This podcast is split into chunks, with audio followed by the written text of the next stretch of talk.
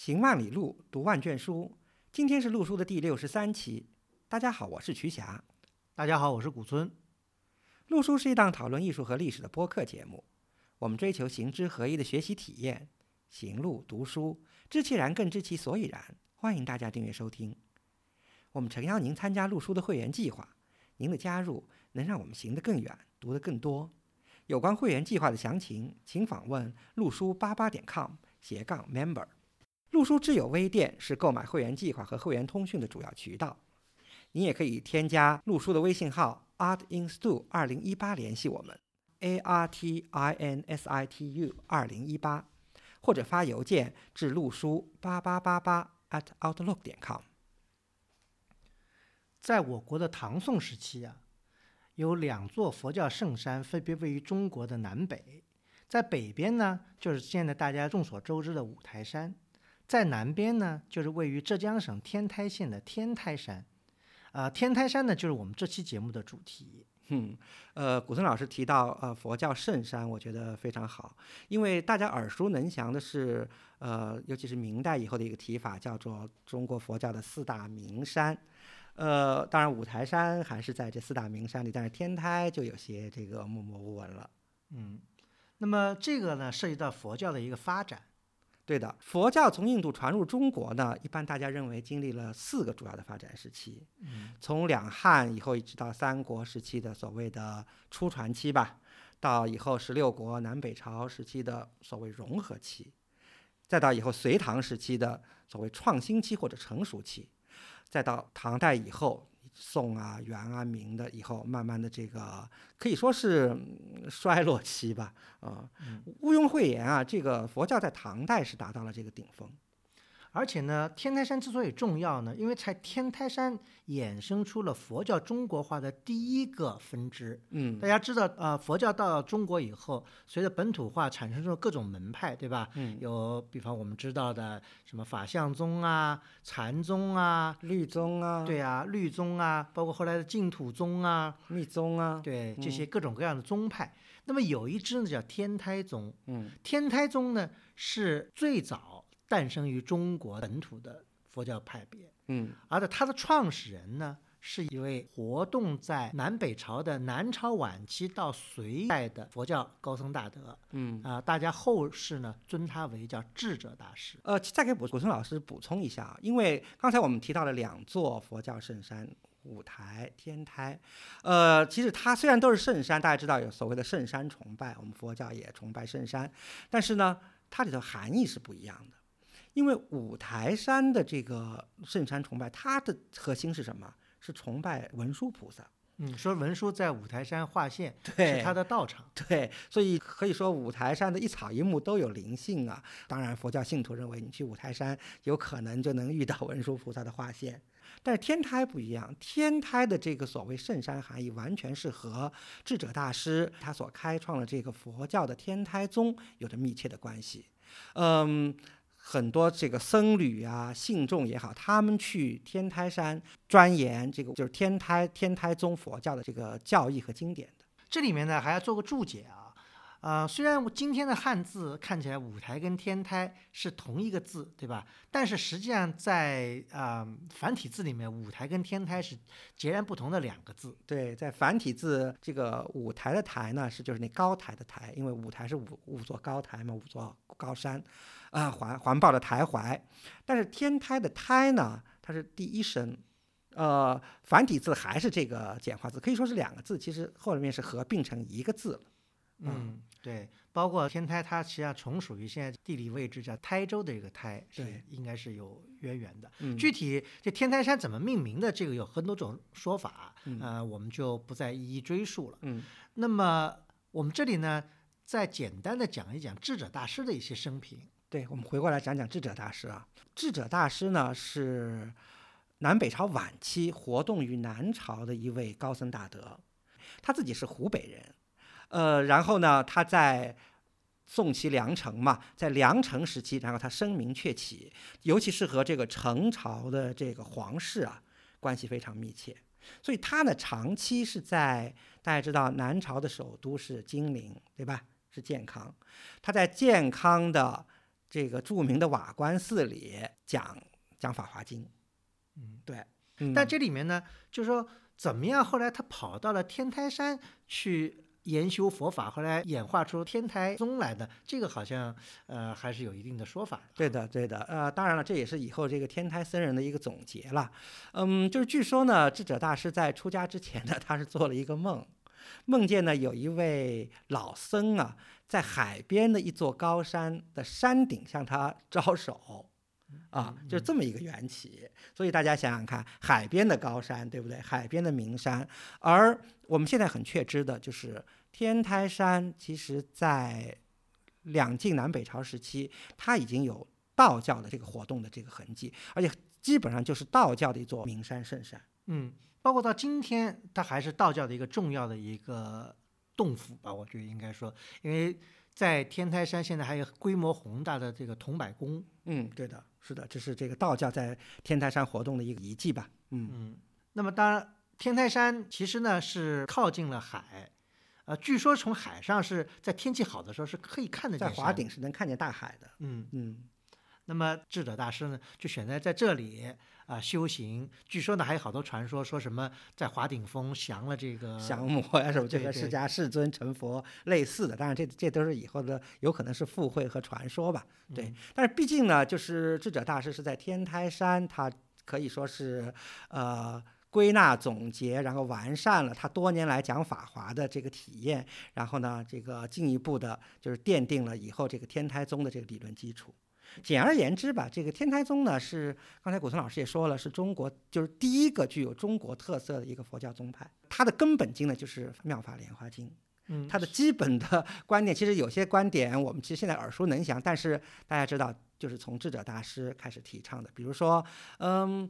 和众生平等相关系的，就是呃，众生皆能成佛呀，每个人就是皆有佛性啊啊，所以有一句归纳就是叫天台一秤，而不是通过三秤什么怎么。呃，因为天台宗它声名鹊起了以后呢，呃，南北朝统一在隋的统治之下，呃，经过了一段时间呢，这个智者大师呢跟隋炀帝有了很好的一个那个时候还不，嗯杨广还没称帝，还是啊晋王。对晋王杨广，因为晋王是到那个扬州去做这个总督的，对不对？对对，所以杨广呢，大家知道，因为智者大师是南朝的高僧大德嘛，所以杨广呢也在一定程度上要借重智智者大师的这个声名，嗯，笼络嘛也是。但毕竟史史籍上记载两人关系特别好，正是因为智者大师跟杨广有不错的关系啊，就是在智者大师晚年，那么有一次呢，这个杨广又再一次召见智者大师到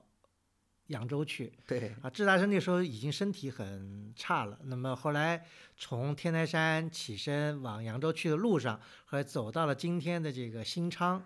呃，就在这个今天很有名的新昌大佛寺，当时也叫石城寺地方，寺就圆啊就就圆寂了对对，圆寂以后呢，后来那么他的这个呃遗体呢，后来又被运回了天台山。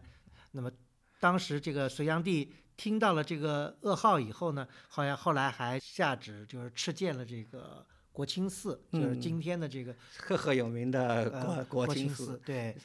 所谓的天台宗祖庭啊，对嗯，这些其实呢，在国清寺之前，其实智者大师他已经创立了一个天台山的第一座寺院。嗯，当然了，这个天台宗的这个认为，智者大师在天台山首创了十二座寺院嗯。啊，呃，他但是第一座寺院是毫无问题的，就是在呃今天的天台山佛垄峰下的所谓的叫修禅寺，对它又叫修禅寺，后来叫个禅林寺，然后还、还还有叫个大慈寺，这这历代的名字不一样啊。嗯。呃，这个寺院呢，嗯、淹没很久了，但最近年呢啊有所恢复。嗯，呃，但是国清寺呢，后来就一直居于等于天台山 number one 的一个位置。对，因为这里头呢毫无问题，因为据说啊是智者大师生前呢就看中了那块地方，就是想建寺，后来呢就是因为这个没有建成吧，但是以后呢这个杨广呢就派人就是等于完成了智者大师这个遗愿，把国清寺给建成了。嗯，建成了国清寺啊。所以为什么我们叫把国清寺叫隋代古刹呢？对不对？嗯，就是毫无疑问，它是隋代那个时候建的。嗯，对，那么这是隋代，进了唐代以后呢，天台宗呢，随着刚才曲霞老师讲的这个唐代呢，这个佛教大盛啊，那么天台宗呢也不断的发展，影响呢也远播到了四海，不仅嗯是限于这个中国，啊，甚至影响到了当时的朝鲜半岛跟当时的日本列岛，嗯产生了很多的影响。那么源源不断的呢，有各国各地的僧人到天台山来学法，嗯啊，这一点呢，我们待会儿还要再多讲一些，就是关于天台山对日本的佛教的影响。那么大家也知道，我们简单的梳理一下，佛教呢，到了晚唐时期，尤其经过了这个唐武宗的灭法和唐代末年的这个农民起义的扰乱，使得整个的佛教，包括天台宗呢，就受到了非常大的摧残，冲击，嗯嗯，僧人被杀掉了，这个典籍被典籍烧毁。对典籍失散了嗯啊，就是天台宗好像这个受到冲击还是比较大的。嗯，所以这才有了到了五代时期，在这个南方啊，因为五代时期这个地区后来又归了钱镠他们的吴越管辖范围。那个时候就说经济也在慢慢恢复嘛，社会治安也在慢慢恢复，所以宗教上也要恢复。后来有一件事情特别有名，就是当时钱镠啊，他是吴越的这个统治者嘛，他当时遣使到了朝鲜半岛，到了日本，说是希望。能找到当地就是那些留学生带回去的天台宗的经典，然后再抄回来，而是重金购买。后来这两个地方都非常支持啊，就全部把那些他们当时得到的天台典籍又全部抄了一份回来，所以就有所谓的在呃五代吴越和北宋初年的所谓天台中心。嗯，但这个中心呢，随着佛教整个呃进入了宋以后呢，一个呢就是开始了世俗化，嗯，呃，也使得佛教呢开始呃不可避免的走向衰弱了。但还有一个很重要的原因是禅宗兴起嘛，嗯，禅宗大兴，对吧？对，但是呢，有一点就是，天台宗呢，即使经过钱流的中心，入了宋代以后呢，也开始慢慢的式微了，甚至于包括像这个祖庭这个国清寺，对吧？后来都变成了这个禅宗的寺院。对，就在南宋初年，国清寺这个改教为禅了。大家知道，就是我们我们这里讲的教，所谓的教寺啊。嗯呃，在宋代呢，这是可以注解一下，在宋代，呃，把天台、华严这些这个讲究经论的这些呃宗派呢，都统称教寺。嗯 所以天台在南宋初年，呃，赫赫有名的国清寺呢。天台的祖庭啊，都已经说明天台已经难以为继了，就是嗯，国清都变成禅寺了、禅嗯宗了，哎甚至进入了这个五山十刹里面的十刹。南南宋也变成了 在南宋时还国清寺还是十刹的最后一名。嗯，所以世事变化。嗯但是呢，不管怎么样变化呢，在南宋的时候呢，天台山呢还是具有很崇高的一个佛教地位的。哎，这个呢其实是有一个转化，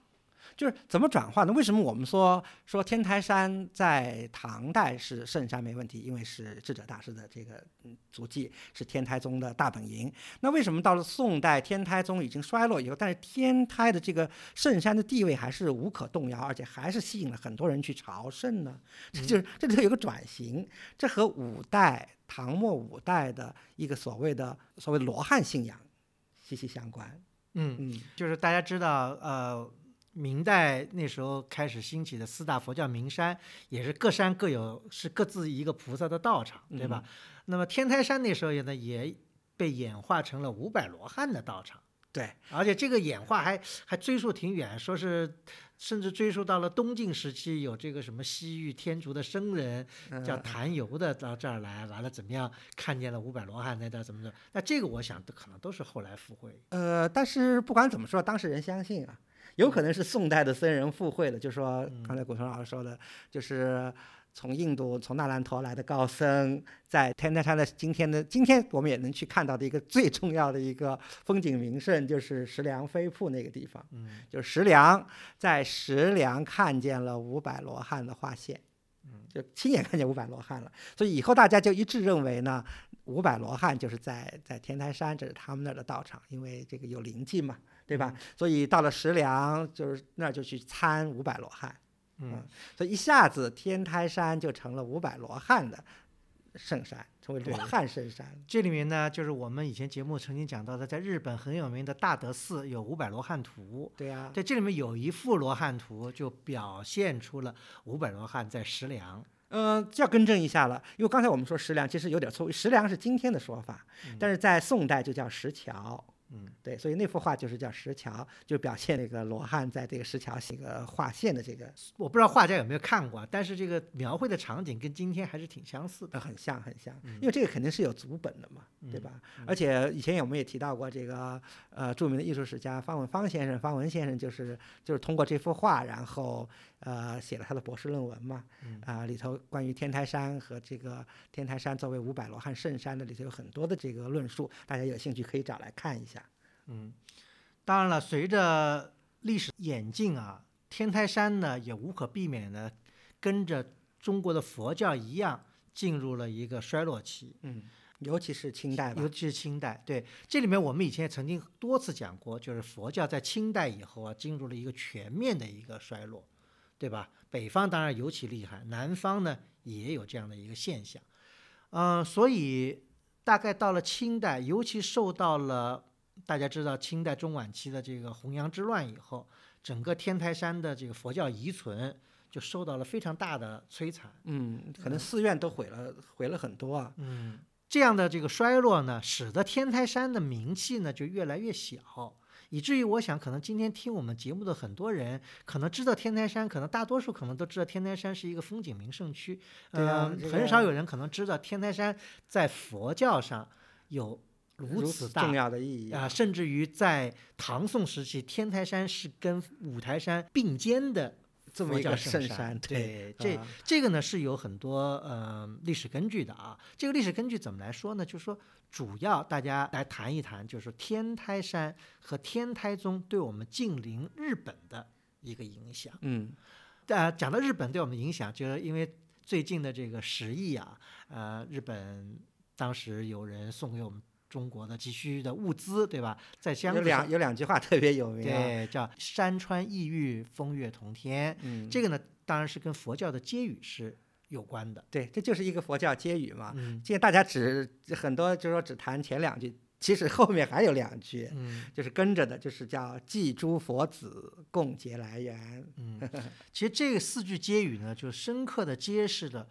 中国跟日本在佛教交流上的一种非常紧密的关系。共结来源嘛，对，因为这是当时日本的朝廷的一个大臣啊，就是写了这个接语赠给要入唐的这些沙门、这些僧人的一个一句鼓励的话。嗯而且据说这句话当时后来那个鉴真大和尚看到了，也觉得非常的这个感动感动啊啊，然后才发愿要东渡日本传法嗯。啊。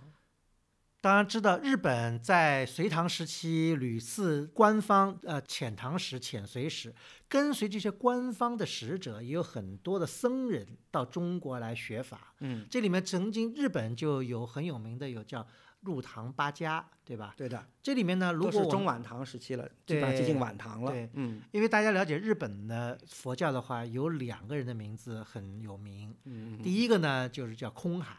空海这很有名，当然大家也跟前两年的有个电影叫《妖猫传》有关系，对吧？《妖猫传》里面就有 就有空海郭的这个，老师是追不光追剧还追电影。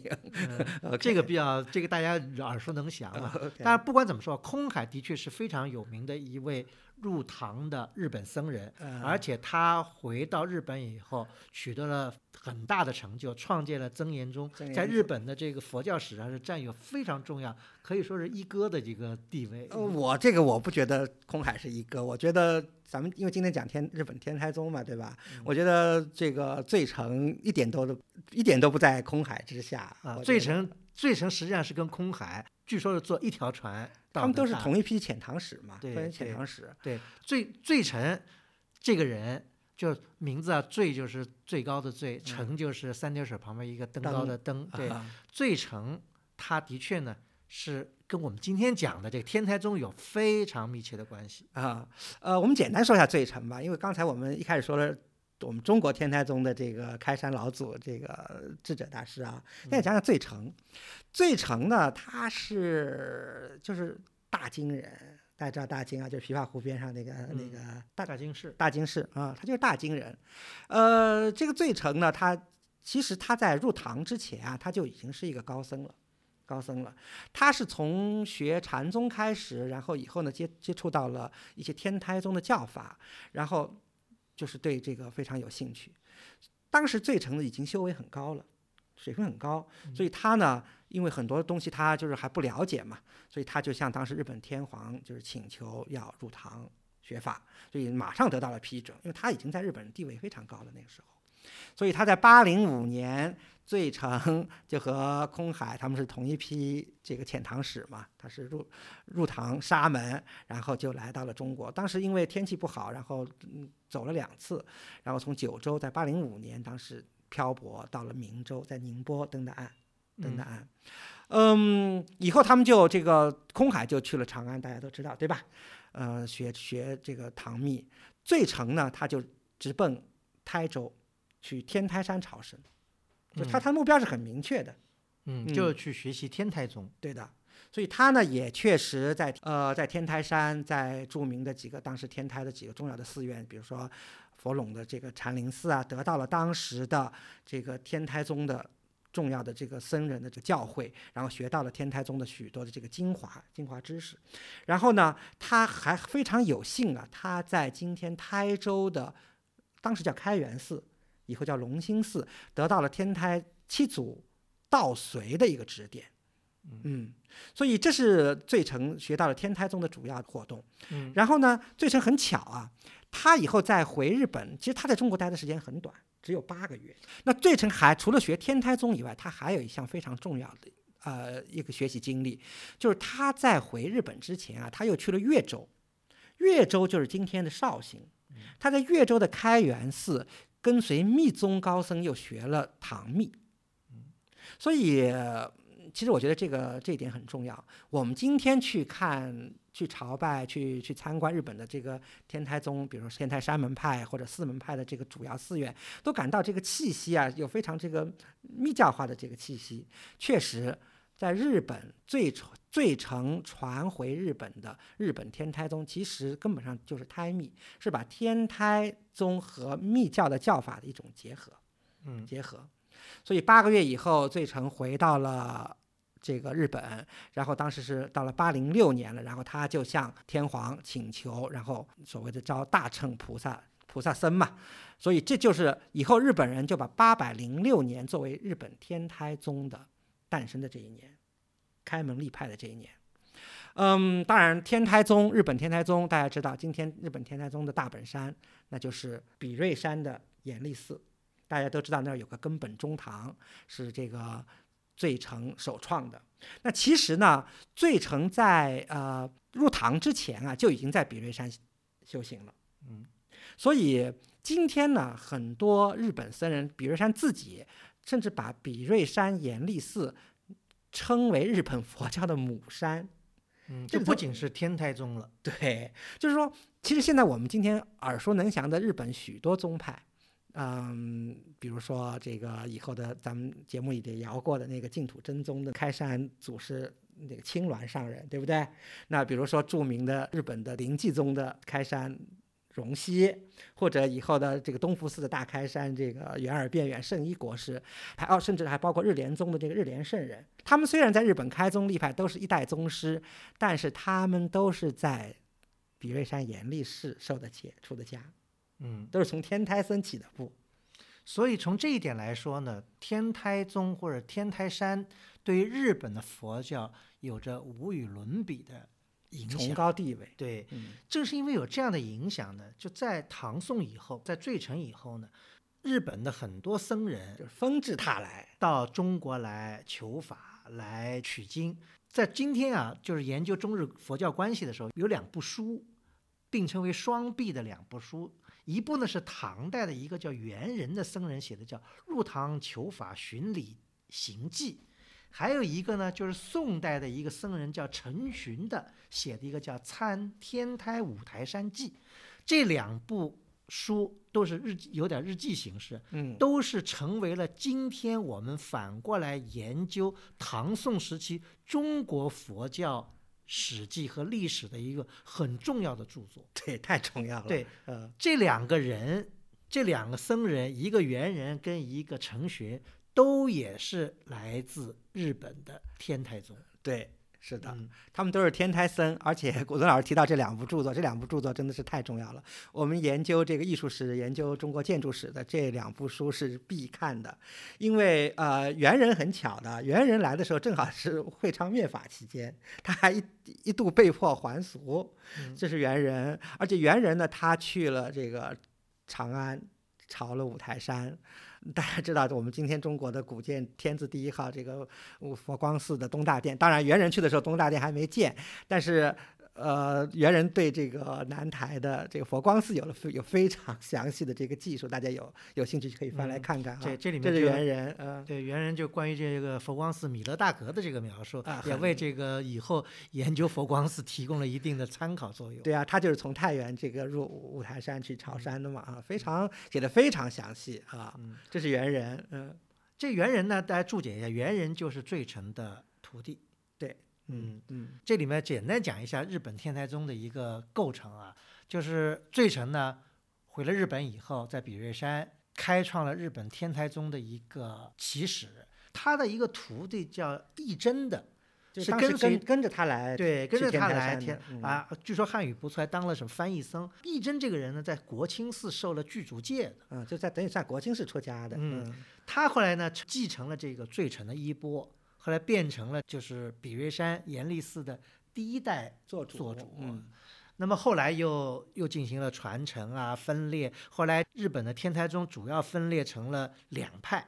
一派呢就是今天的比瑞山严立寺的天台山门宗，山门派，山门派。嗯，还有一派呢分裂出来，就是到了比瑞山附近的这个有一个叫三井寺或者叫元成就，在山下，其呃实。这个就是比瑞山这个天台宗的四门派。四门派。对对，他的开山祖是叫元贞，对，去年我和曲霞老师去元成寺，正好碰上他们秋天又有这个特别公开展，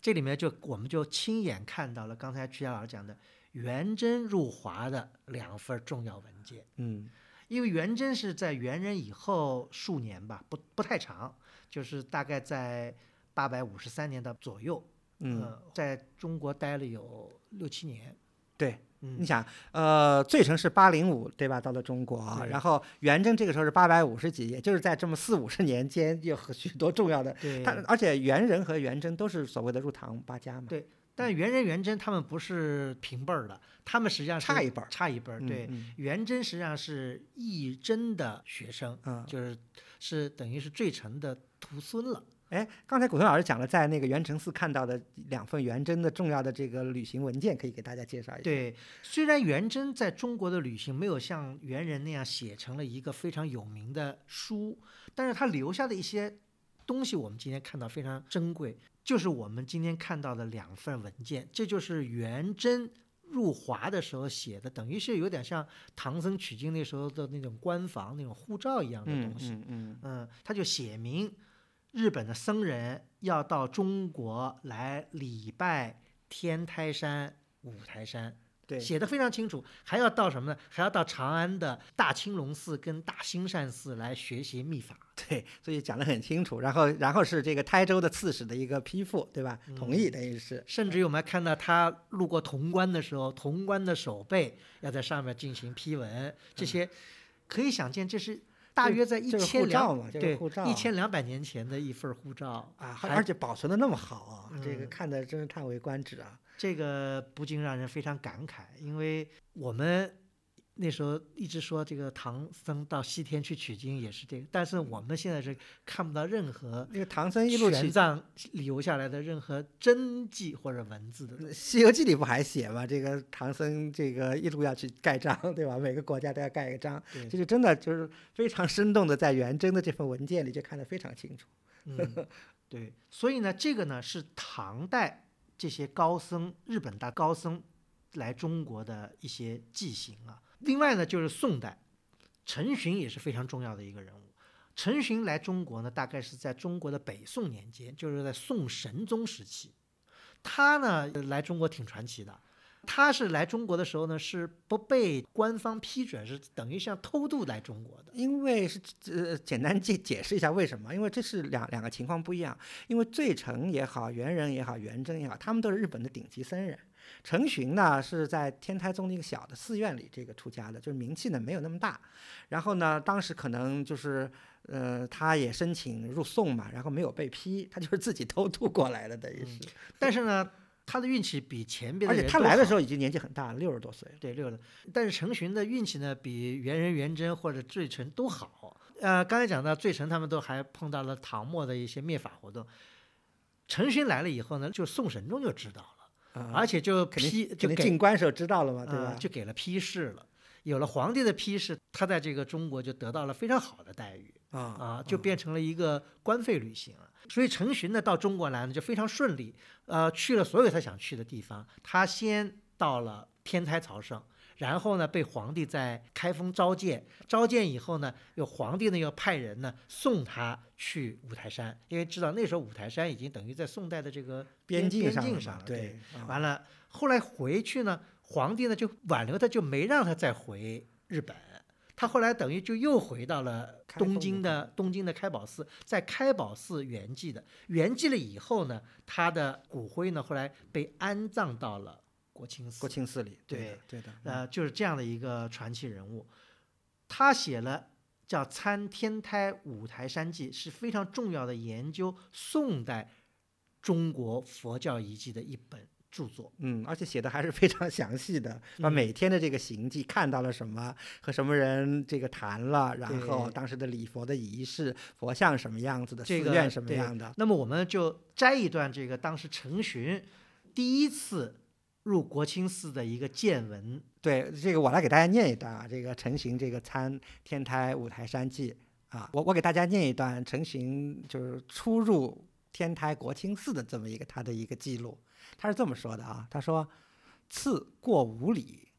入国清寺山，见十大塔，高五丈，五重塔也。行山过五里，未一点至国清寺大门前。桥殿渐渐，回寺体松玉茂，十里佳路，奇树璀璨，五岭抱寺，双剑合流，四绝标旗。四主次指众方，副四主次指立轩，监四次子仲文为首，大众数十人来迎，即共入大门，坐椅子吃茶。次诸共入宿房，殷勤数客，宛如知己。又以吃茶，四主大师取遣唐立，见日吉凶，人成吉日者，即参堂烧香。先入赤罗汉院，十六罗汉等身木像，五百罗汉三尺像，每前有茶器。以寺主为引导人，一一烧香礼拜，感泪无极。次入食堂，礼七郎天，烧香。食堂做法不可寂静，不可思议也。次参大师堂，俄云真觉法空大师院。智者真容安坐禅床，定光影像坐宽座上。三方天台诸大师皆已并坐，烧香礼拜，悲泪难尽。昔闻经见，宛如福气。次参大佛殿，丈六金色释迦像，左右坐丈六弥陀弥勒像，烧香礼拜。次参戒坛院，庄严圣妙，不可寂静，烧香礼拜。他愿，他愿以后日可参礼烧香。这里头这个信息其实挺多的，其实我们可以刚刚才读了一遍，可以给大家解释一下，也可以讨论一下啊。对这个陈寻看见了什么？实跟我们今天的呃国清寺也可以大家对比一下 因为他说进入国清寺看见一个大塔啊，他是这么说的：他前面先就看见赤城山嘛，然后走了五里路，就是要入所谓国清寺山，然后远远的呢就看见了大塔，大塔是，但是它是石大塔，石造的大塔。是五重塔，所以从这一点来讲呢，我们今天所看到的。呃，所谓的的国清寺的水塔，实际上就不是北宋时期的。对、啊，这也印证了有些专家论证呢，其实我们今天看到的九级的国清寺的这个砖塔，那当然木岩是后来烧掉了，嗯，应该是南宋后期南宋后再建的。对，这个是没有问题，这个专家已经这个论证过了。嗯，那然后行山过五里以后呢，然后就到了这个国清寺的大门前了，因为刚才那个塔它是远眺的，对吧？然后到了大门前呢，桥殿渐渐，这个就没问题。桥大家知道，今天去国清寺有一个很重要的一个史记叫风干桥。嗯，那风干这个名字大家熟悉吗？呃，天台山那时候后来就附会出，比方它有风干，还有这个寒山山石德，就所谓的国清三隐。嗯，就是三位呃隐僧或者师僧师僧吧。嗯当然，这个他们对这个日本以后的这个天台对佛教这个影响很大，对嗯吧？有很多形象，这个我们就不多提了。所以风干桥，对吧？呀，佛殿也慢慢看见了。但是当时的这个国清寺啊，这个远远这个环境真是好啊，嗯也是他他就说了，这个绕着整个寺院都是松树这个茂盛啊，嗯然后有十里夹路啊，就是就有点像这个 今天我们可以去天童寺，有点这个感觉，就是从远处的弯弯曲曲，然后一条这个松径，对吧？啊，特别的这个幽静。嗯呃，然后就是五岭抱寺嘛，就是山峰环绕，双涧河流，今天也是这个样子，对吧？嗯嗯，那然后下面呢，挺重要的，就是有国清寺的寺主啊，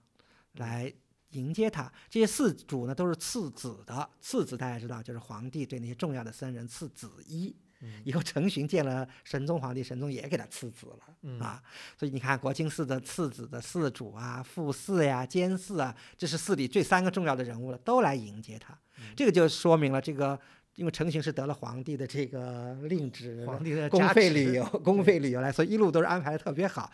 给他特别好的这个待遇。然后先去这个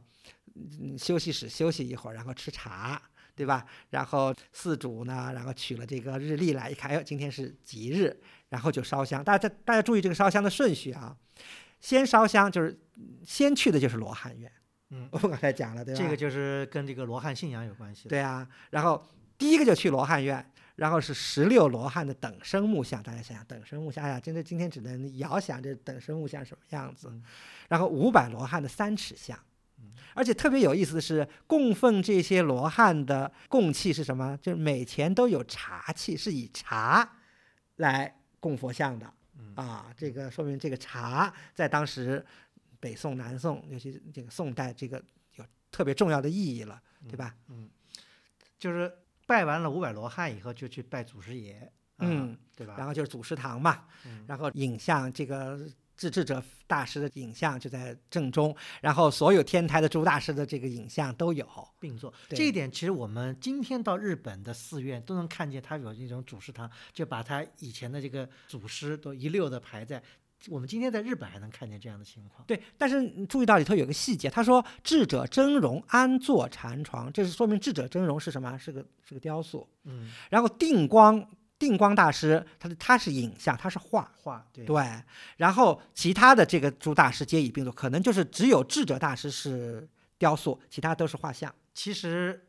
程寻当时已经年届六旬了，但是呢，我觉得作为一个资深的僧人啊，他见到了自己心目中的大师啊，还是情绪非常激动的，叫悲泪难尽。对，这个我们昔闻今见宛如服气，这个是我觉得他的这个非常深的一个感触，就是。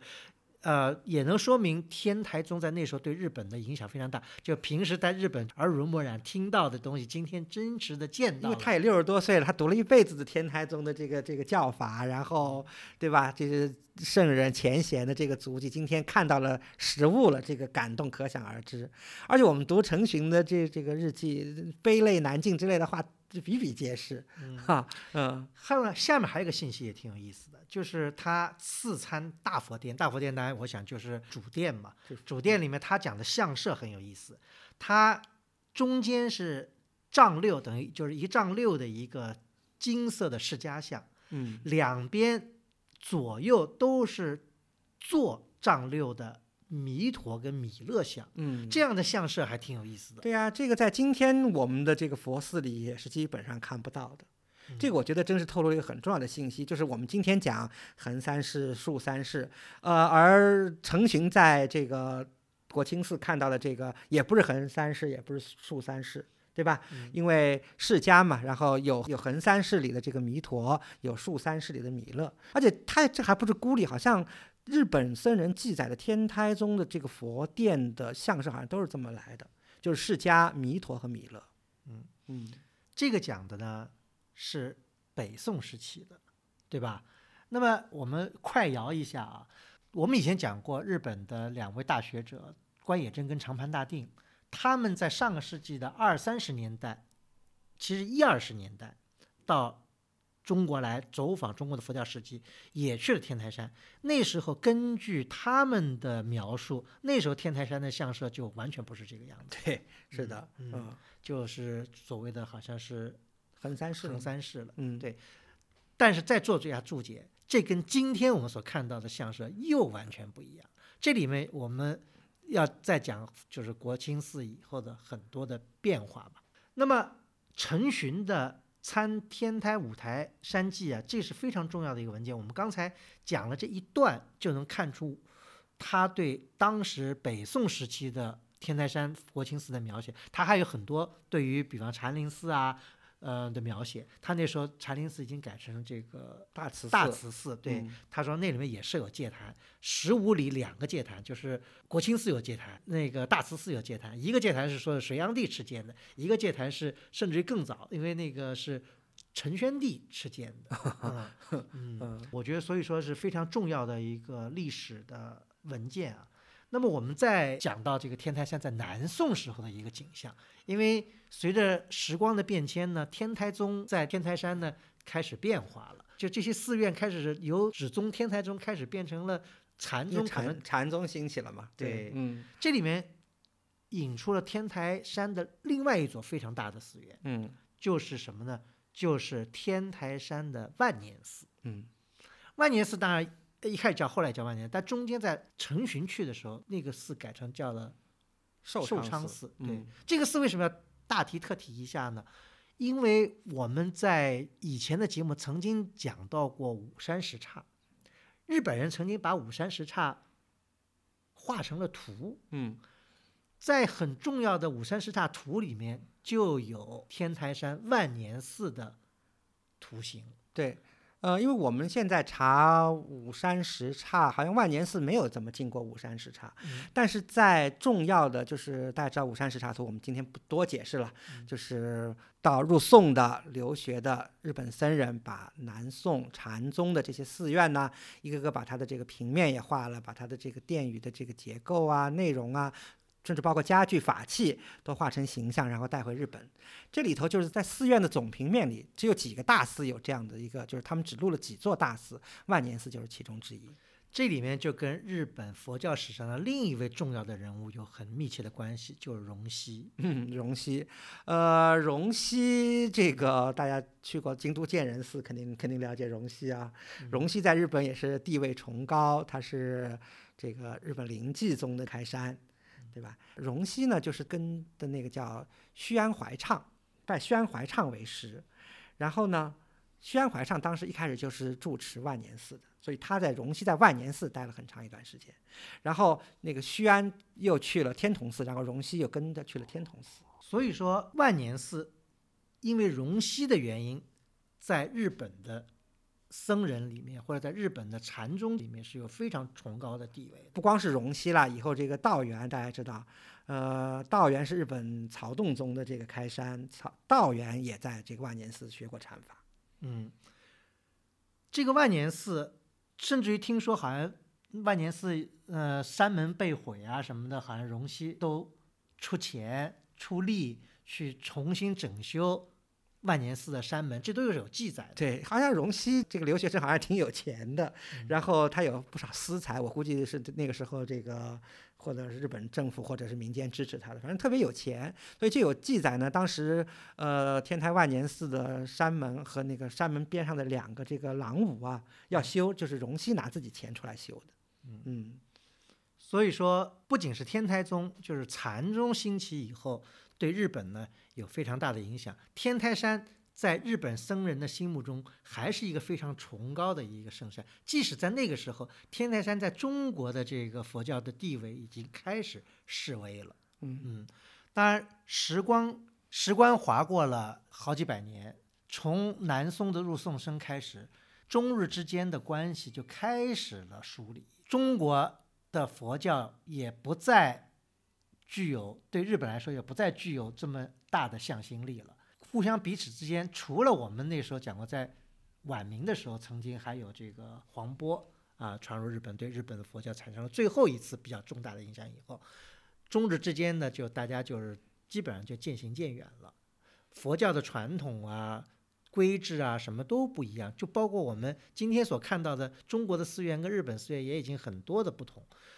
到了我们刚才节目讲提到的，就是长盘大定跟关野真，他们似乎像是步着先人的足迹一样，步着陈寻跟元人的足迹，又到中国来寻访佛教遗迹，编成了就是《支那佛教史记》，后来叫《支那文化史记》。这里面也有很大的篇幅来描写天台山，嗯，对。但这些描写我们可以进行比较，比较了以后，我们其实是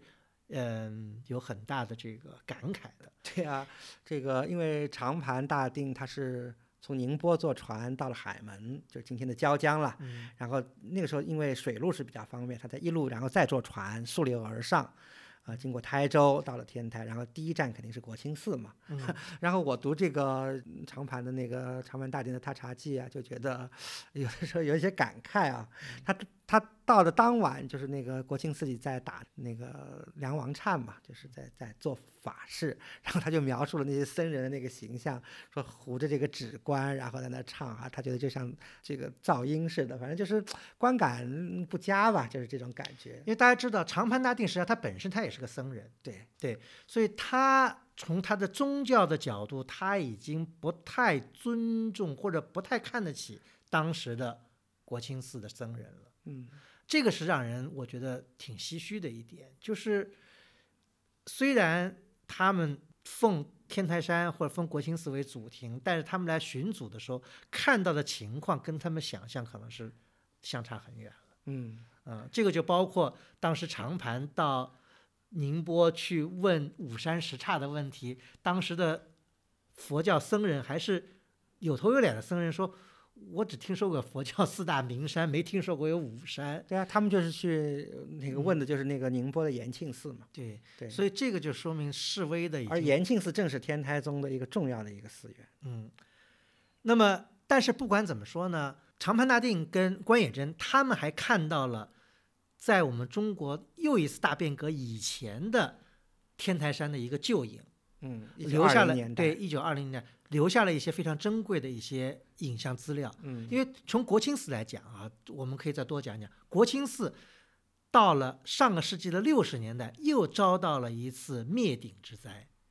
这一次，国清寺基本上又被全部的摧毁，甚至寺院都改成了纺织厂。对的，嗯嗯呃，但是呢，也是基于这成也萧何，败也萧何，国清寺又基于了他在中日佛教交流上的一段传奇，又再次的，甚至于在文革结束前就又得到了重新的修整。七三年嘛，对，对，七二年的时候，中日邦交正常化，当时日本的首相田中角荣来中国访问。据说田中角荣的母亲就是一位天才宗的信徒，嗯所以呢，他呢就跟当时的周恩来总理提出个要求，说我能不能去天台山朝拜一下？但大家当然知道，在那个年代，那不可能有这个可能性让他去朝拜。但是呢，这个时候周总理呢就下了一道命令，就一定要恢复国清寺。嗯这是迅速恢复国清寺。对，迅速恢复国情，这里面还有很多传奇，就像那时候迅速恢复白马寺一样，嗯，因为国清那个寺是那个是接待西哈努克，对吧？对这个是接待日本人，日本人。因为跟白马寺一样，那时候除了房子还在，里面的所有的佛像法器全都被毁。跟白马寺也非常相似的，就是没有办法，只能从故宫去调拨文物来充实国清寺。不光是故宫，还有雍和宫。对，对，据说是现在国清寺我们看到的大雄宝殿里面的一尊释迦牟尼铜像，就是从故宫运出来故宫的佛殿里运出来，是明代的东西。对明代嗯的铜像。那十八罗汉是从雍和宫里拿出来的，这等等吧，还有大的那个大铜香炉也从故宫出来的，门口的大石狮子这也是故宫出来的。这个可能大家可能故宫可能对这个 白马寺的东西比较耿耿于怀，它还就天台了就不提了啊。呃但其实，哎呀，这当然了，也是，呃，怎么说呢，也是对保护文物，嗯客观上也起到了重要的作用。所以，从一九七零年代起呢，当地文物部门就在各个地方又搜罗那些散在各地的一些这个佛像呀、匾额啊、法器啊什么，也挽回了一些吧。嗯对，所以天台山的国清寺呢，还算是比较幸运的，因为它毕竟有这个地位，对吧？作为中日邦交正常化的一个一个对啊引子，那么他得到了在七五年的时候就全部的寺院就恢复了。对，好像就是田中角荣后来也没来，他是他妻子代代表他来的。嗯后来也也了解到一些秘辛啊，这个这个至少浙江这个当地啊，还从各地调了很多佛教的文物啊，到这个天台县去，然后供那个田中角荣的这个妻子来这个参观吧。来这个据据说是不是把金环那个 出土的那个 文物都都都都调过去了？嗯对对，嗯，呃，就是为了为了让这个日本人能够看见我们真正的这个佛教文物的重要的文物，嗯嗯，呃，刚刚讲的国清寺是一个幸运的典型。其实，另外很有重要的一座寺院在天台山就是高明寺，嗯。因为大家知道天台宗到了明代以后啊，呃，就是不仅是明代，因为国清寺后来就贬成禅宗了嘛，嗯，啊、但是天台宗并没有在天台山灭绝，就是他最后就退缩了，嗯。这就是高明寺在明代的这个这个声名鹊起。嗯，啊、高明寺当年长盘大定去了，留下了比较珍贵的影像。但是非常遗憾的是什么呢？高明寺基本上全部毁在了文革期间。我们今天所看到的高明寺虽然还在那个位置，但是所有的建筑基本上都是重建的，嗯这点是非常令人遗憾的。尤其我觉得比较遗憾的是高明寺的那个钟楼，因为在天台山曾经有一句话，就有点像当时梁思成听到的什么“镇定的狮子”呃 什么那样的，它叫“国青松、塔头峰、华顶雾、万年柱跟高明钟”。对这个高明钟就是高明寺的钟楼。对啊，据说那个钟楼呢是那个钟楼是建于明代的，明代正是他呃鼎盛的时候。，对，嗯，筑了个大钟。对但今天呢还有钟楼，但是完全是今年新建的。就是近年新建的。嗯啊，其实我们可以解释一下刚刚那句话呀，就是国清松嘛，那是松树，对吧？嗯那这个塔头峰，塔头呢，其实就是智者大师的那个塔院，就在佛垄下面的这个、这个真觉寺今天的华顶雾嘛，就是华顶是天台山的主峰嘛。嗯然后万年柱呢，就是刚才提到的万年寺柱，肯定是说明它的这个建筑的宏伟，可能柱对子非常的高大，对吧？对，讲到万年寺，刚才我们再接着讲一下啊。长坂大定跟关野真分别去过万年寺，因为万年寺对于日本来说是太重要的一个寺院了嘛。关野真大概是在一九一八年的时候去的万年寺，那时候万年寺已经非常的衰败了，但是呢，还有大雄宝殿，还有山门。那么关野真拍了张照片，长盘在四年以后的一九二二年重访的时候，说是看见大雄宝殿已经不在了。嗯，啊山门山门塌了一半塌了一半，已嗯经是非常的这个衰败。其实看当地的介绍，一直到乾隆年间，说是万年寺当时还一次给什么几百个僧人，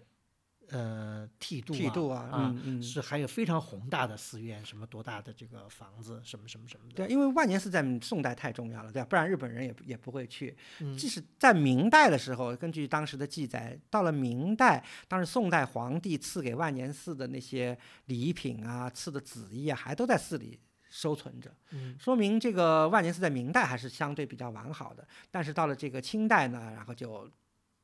遭遇了这个兵火呀、变故啊，所以就慢慢衰落下去。嗯，所以今天我们到万年寺去，基本上寻不到任何以前的踪影了。嗯嗯，另外还要我们再讲一个，就是我们这次去天台山，我觉得我们最欣慰的一个发现吧，或者是所得呢，是什么呢？就是我们去了石梁飞瀑旁边的中方广寺。大家知道，这个方广寺其实呢，就是附会了这个罗汉信仰所兴建的，因为地理位置不同呢，曾经有上中下三个方广寺。中方广寺呢，就是建在了石梁的边上，顶上等于是就是对，跟石梁是平行的。对，对那就在寺里可以这个俯瞰这个大瀑布。对，这个地方呢也有些讲头，为什么呢？在我们看长盘大殿老照片的时候呢，就有一张这个照片，这个石梁的西端有一个铜亭，这个铜亭呢是当时明代天启年间的一个太监发愿出钱新建的一个铜亭，这个铜亭里面呢还雕刻了。五五百罗汉，所以呢，它放在一个石桥的一边，说是那当时中方广寺的僧人都是每天等于迈着石桥，就是迈过石桥。对，有点那个石桥，呃，说险也有点险了，因为下雨天我觉得有点危险啊。说每天要到那个铜亭前面去点香。陈寻也也记载了他去看这个石桥嘛，对吧？对嗯，这个铜亭，不知道任何什么原因啊，我觉得这个铜亭能够幸存完好的幸存到今天今天，嗯而且还放在这个中方广寺的大门里头，呃，是非常神奇的一件事情。这个也可能是我们现在能见到为数非常少的从明代遗存到今天的佛教文物。嗯，对，今天所以去天台山就有些这种感感慨啊，那么有历史的地方，然后曾经那么多文物典章，对吧？嗯汇集的地方，今天其实看不到太多的文物古迹，而且、个而且不仅我觉得呃是看不到太多的文物古迹，我觉得有很多地方已经领略不到当时的一种氛围吧。比方说到高明寺去，我觉得就已经没有什么古意了。这次我觉得我们这次走访天台山，我觉得让我比较印象深刻的，还是去在寻访智者大师塔院的时候，感觉是比较好的。嗯呃，因为智者大师塔院，我们刚才讲了，实际上就是离智者大师首创的禅林寺不远。我觉得应该它是属于原来是应该是属于禅林寺的一部分，因为它就只是个塔院，也叫什么塔头院，对吧？所以刚才讲到天台有这个塔头峰这一说，嗯对吧？那么今天呢，这个塔院基本上还保存了长盘大定当时去的那个格局，并没有损毁太多但也只是建筑而已。啊。建筑当然，呃，很遗憾的，就包括建筑里边那个智者大师那个石塔，都是新建的，嗯都已经不是长盘大定看到的那个样子。但是我感觉整体的氛围啊，还让人觉得是有一种佛寺的这种清幽跟古朴的氛围在里面，而不像其他寺院已经已经浓墨重彩的进行了这个改造。嗯，嗯、这一点我觉得是对啊，那从宗教的含义上来说，对于天台宗而言呢，智者塔院因为有这个智者大师的真身所在嘛，对吧？嗯，那应该说是这个具有崇高地位的。甚至今天我们在塔院外外面，对吧？那个小院子里还能看到这个比瑞山严立寺在自己庆祝一千两百周年的时候立的一个纪念塔嘛，嗯对吧？嗯，嗯这个都是中日文化交流的一个重要的历史。我们刚才呃零零落落的聊了很多天台山的前世今生，那么我我觉得在我们结束这个节目之前呢，我想引用一个什么呢？引用一个就是当年传说在中方广寺，也就是在南宋的时候有一个贾似道建的昙花亭子有一副对联。嗯，这副对联现在当然原迹见不到了，但是它的字我觉得留下来，拿这个来作为我们的一个节目的结语，我觉得还挺挺合适的。嗯，这个贾似道，这是贾似道这个编写的对联啊。他上联是这么说的：他说“风声、水声、虫声、鸟声、梵贝声，总和三百六十击钟鼓声，无声不寂。”下联是“月色、山色、草色、树色、云霞色，更兼四万八千丈峰峦色，有色皆空。这个无声不寂，有色皆空，我觉得，呃，这听起来当然是充满了是应该是禅意吧，嗯，但是呢，我觉得用这两句话来形容今天的天台山呢，也非常恰如其分。嗯，那感谢大家收听，我们下期再见。